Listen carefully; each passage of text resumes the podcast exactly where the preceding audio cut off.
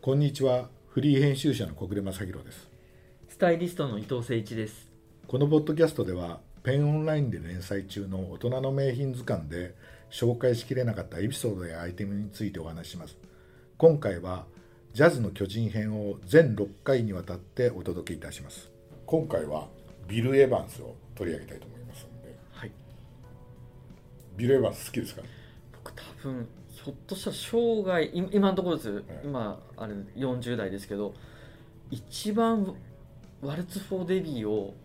聞いてるかもしれないですね。ビレバンスの。なるほどねで大体そのいいあのオーディオセッティングした時にまあワルツ・フォー・デビーのやっぱりかけるんですよねみんな。ああいいですもんねだからちょっとこう音どうだっていうのに聞く聞き比べるときに必ずかけるのがワルツ・フォー・デビーだったりとか、あで個人的に好きなピアニストでもありますけど、うやっぱり彼のやっぱりその名盤ですかね。ーうん、ですよね、そうですよね私ねあの何年か前に、え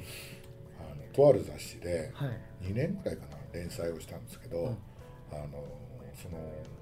いわゆるあの偉人たちのうん若かりし頃と、うんあの年取ってからの,、うんあの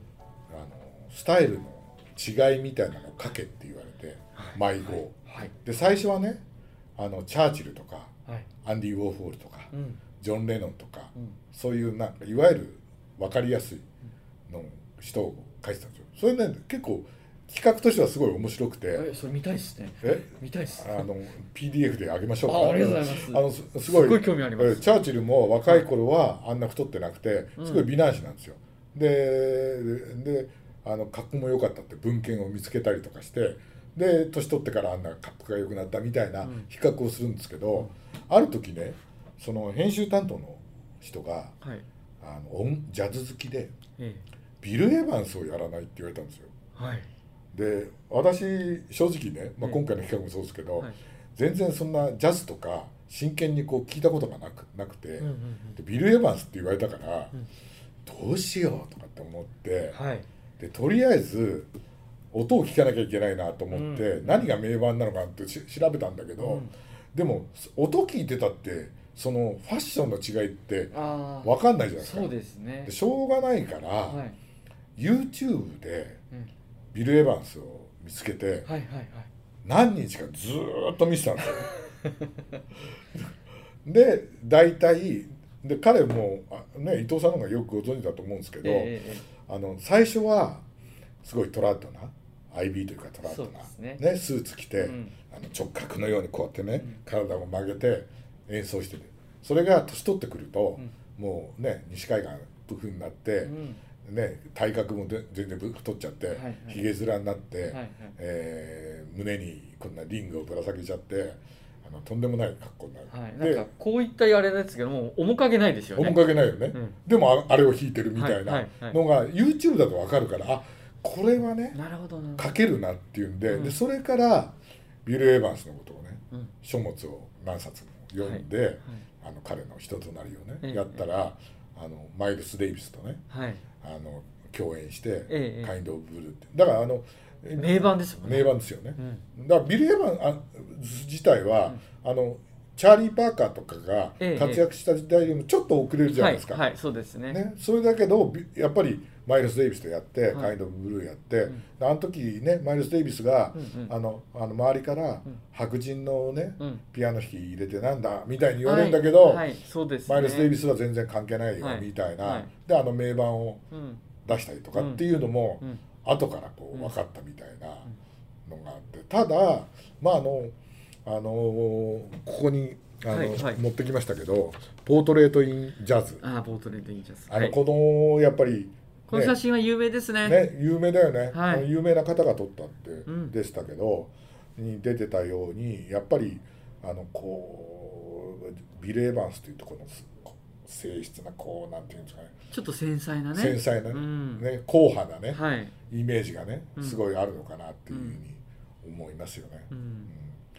でまああの全然これ裏話なんですけど、えええ僕ねそれでこれビル・エヴァンスジャズピアニストの肖像っていうのをねえはい、いっぱい付箋挟んでるんですよ、はいこれをずーっとこうやってて、んこう最後の頃1980年後期ですね後期ね、うんもう亡くなる直前に、うんあの彼がサンフランシスコではいはい演奏してるんですよねあのキーストンコーナーというところで言って1980年はい最後に演奏して、それからニューヨークかな、うんに戻って、あももう一回シアトルでやってニューヨークには戻って亡くなるんだけど、その実はうん私ねキーストンコーナーって行ってるんですよ。うわすごい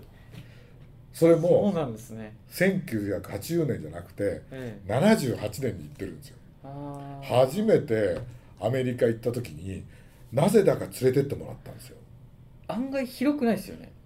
うん、でもそんな狭くもないですよ。ああそうですか、うんあーでジャズなんか全然聞いたこともないなかったんだけど、うんうんうんうんあの夜ね行かないって言われて、え何聞いたかも覚えてないけえど、はいとにかくもう圧倒されてあ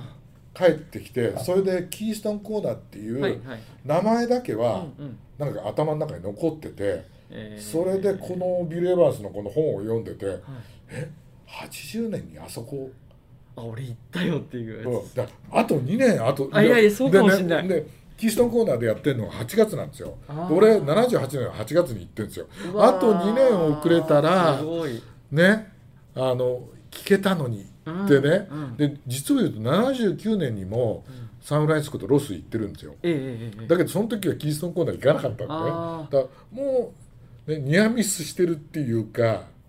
それはあれですかファッションで行ったんですかもうファッション撮影とかいやいや単単なる旅行で行ってるんあです、そうなんですか旅行でそれで夜ねええええ暇じゃないですか、はいはいはいで昼間はあのブルックス・ブラザーズ見たりとうんうんか、うん J ベルス見たりとかして遊んでてで夜ねあのそこ行かないって誘われて「いやいや行ったことないけどライブなんかね行ったことないけど連れてってくれます」って言ってでなんかお酒一杯飲みながら、うんおしゃれなことしてますよねう。んはいそうですねうんだ誰が演奏してたかもわからないけど、はいはいはいえっ、とねジャズとあのピアノと、うんサックスとなんかベースがいてあとななんか何人かいいてやでもその当時それ行かれてるんだったら名プレイヤーとひょっとしたらあやって覚えるてかないもかもしれなやいでってすけるどかもしんないよねはい多分聞かれてるかもしれないですねそうだよねうそう思った、うん、だからでもう1年とか2年後にまた行ってりゃよかったんだなん てねんうん知ってればね、はい知らないっていうのは恐ろ しいなみいたやいいやないやいやいやうんねで、そその当時のはいなんかね、あレコードがありとうございますほ本当だ出てるんですよねその最後のキーストンコーナーでやったっていうのそがうですねでこれをねじゃあラストコンプリートコレクシそうョンそう、んでこれね買おうかと思ったら、はいこれね今プレミアがついて5万とか6万とあかそうなんですねねしてるんだけどなんかねえっと、えっと、CD を分けて何日か分分けてなるほどやってるやつもあってそっちは安いから、今度それを買おうかななんて思ってて、でビル・エヴァンスだとあの何年か前にこの「ストックホルムでワルツを」って映画が、あ知らないです知らないはいこれがあるんですよ。えー、見たか見たいでこすれねねあの見れますかねえっ と DVD でしか見れない。あそうなんうでん、す、今回ももう一回見ようかと思ったんですけど、はいはいはいこれはね、えー2014年のスウェーデン映画なんですよ。そそんな前じゃないんですね、うんでうんあの実際にあった話ではいスウェーデンの電話交換手で、うんあのアルバイトでなんかクラブで喋ってあのうんあの歌を歌ってた人が女性がいて、はいでその人があのいわゆるジャズが好きでで一回ね、えーニューヨークに行くんですよ。うん、う向こうでねビリー・ホリデーかななんかに酷評されるんですよん、なるほどはそれで帰ってきて、いはいスウェーデンあのその頃は英語で最初歌ってたんですよ、でそのその英語がダメだみたいに言われて気持ちが入ってないみたいに言われてうん帰ってきて、でスウェーデン語でうんジャズを歌ってて、うんずっとスウェーデンで歌ってたら、えービル・エヴァンスから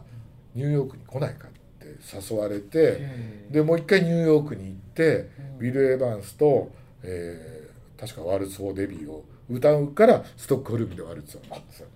なるほどねそうなんですよんな映画があるんですねあるんですよそれでビル・エヴァンスらしきものも出てくるんですよ そううなんんだ、なんかなんかあのちゃんとは出てこないんだけはいはいどはいはい出てくるんですけど、はい、あすごうい、ん、出てくるんですけど、へーいやねこれもね多分伊藤さん好みの映画だと思うんで、なん今度かティファニーで朝食をみたいな感じのなんかこのなんかね、うんジャケットもそんな感じはしますよね、うん、そうですよね。女性が主人公で、うんえーうんちょっと興味深いです、うん、でまああのあのビル・エヴァンスのね、はい70年前の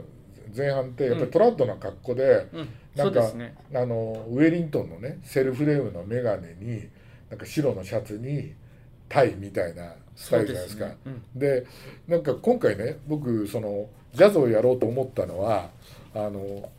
ブルージャイアントっていう僕ずーっとね私漫画なんか見てなかったんですけど最近あのい見てるやつうで、んはい見られましたかえこれえっ、と ね今ねえっ、と 6, 6巻ぐらいまでそうですね、あのねいやもっと出てるももっと出てんのかさもうね30巻ぐらい出てて、はいはいはいはいで今年ねあの映画化されるらしいんですあね。そうなんですね、うんうんでここで主人公のね子が出てくるんですけど、はいね、白いシャツはジャズマンの証っていううんセリフが出てくるんですよ。うんね、やっぱりこれき読んだ時にあこれはさやっぱりビル・エヴァンスとかあの辺のね,、うんうんあのねチャーリー・パーカーとかさあの話だなと思って、でね若い人も、ね、あの年寄りだけじゃなくて、ジャズ好きになってくれるのかなみたいなのがあるっていうねやっぱりやっぱりビル・エヴァンスっていうところはね白いシャツっていう、うんであの眼鏡っていうそうですねイメージがあってちなみにこれもう一冊持ってたんだけどあの高田喜佐さんのあキサさんの高田喜佐っていうね僕らみんな知ってるねはいエッセイですけど、はい、これは記者さんねは文章が本当素敵ですよね。ねであの「ジャズマンは黒い靴」っていうねあのタイトルのエッセイがあってこれがね素晴らあのちなみに喜佐さんは、はいラウンドミッドナイト」を見てうん、あの、うんくジャズマンは黒い靴じゃないかっていうふうに言ってこれも素敵なねあのエッセイで、うん、うん。うんいやもう記者さんすごい僕可愛がってもらったんでい、やそうですかはい。あーやっぱりね岸田さんも言ってる T シャツやジーパンとかじゃなくて、はいね、ジャケットも袖まくりあ袖をまくり上げたりもしないで、ね、ジョギンジョギングシューズも履いてなかったと、うん。彼らの足元はく黒の黒革の靴だったってこうねダークスーツに黒い靴だったっていうのがねこう書かれててすごい。ねや素っぱ晴らりしい。ねジャズマンといえばね、うん。そういう感じがするするしビル・エヴァンスなんかにもねそういうなんか僕はニュアンスは感じるなっていうう、ん。うん。で今回伊藤さんにはい。集めてもらったそのビル・エヴァンスといえば、はい、やっぱり今さっきおっしゃってたように「あのポレトポートレート・イン・ジャズ」って、やっぱりあの硬派なやっぱりジャケットに白シャツにこのねウェリンメトガンネウェリントンのセルフレームのね多分あのビジュアルからもあこういう人がこういう音楽聴いてんだっていうのでやっぱり印象付けられたのがやっぱこのメガネかなとそうだよね、はいそうでここであの BJ クラシックさん僕これ日本のブランドなんですけど、サはバエのねあのいおっしゃる通りですそうでですねこれあのジャズっていう、うんちょっとこあのーモデルで、うんそれこそこのあれですかねポートレート・イン・ジャズの時のビル・エヴァンスなのかな、うんまあ、この辺のあたりのやつを復刻させたやつですね、うんうんうんうんうんそう「You are gonna hear from me」っていうのにうんうんやれてるのがそうだっていうあ説もあるよね、うんうん、でもやっぱりビル・エヴァンスといえばうん、セルフレームのウェリントン、はいね、で70年代以降さこの写真持ってきましたけど、えええええあの風貌変わっても眼鏡は相変わらずだもんね えそうですねちょっと大きくなってまちすけょっどとね、大きフくなレっーてムるうがね、んうんねううんうんんうんいやー私もねビル・エヴァンスは大好きですよ、もう超ね素敵な演奏するしいまだにやっぱり日本人にはぴったりするジャズ奏者ですそうですね聞きやすいですからね聞きやすいよね、い、やとっても素敵なものを集めていただきましたはいありがとうありがとうございます